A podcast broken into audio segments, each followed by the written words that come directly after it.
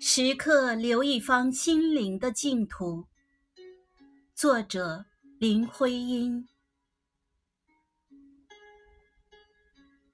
倚在软椅上，不但奢侈，也许更是一种过失，有闲的过失。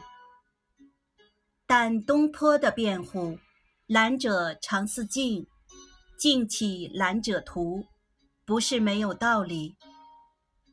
如果此刻不以踏上而进，则方才情绪所兜的小小圈子，便无条件的失落了去，人家就不可惜他，自己却实在不能不感到这种亲密的损失的可哀。就说它是情绪上的小小旅行吧，不走并无不可。不过走走，为是不是更好？归根说，我们活在这世上，到底最珍惜一些什么？果真珍惜万物之灵的人的活动所产生的种种。所谓人类文化，这人类文化到底又靠一些什么？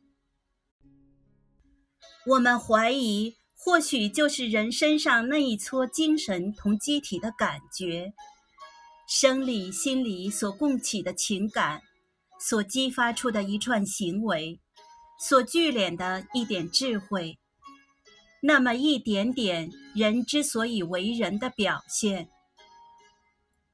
宇宙万物客观的本无所可珍惜，反映在人性上的山川、草木。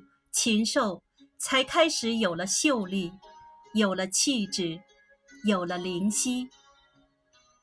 反映在人性上的人自己更不用说，没有人的感觉，人的情感，即便有自然，也就没有自然的美、智或神方面，更无所谓人的智慧、人的创造、人的一切生活艺术的表现。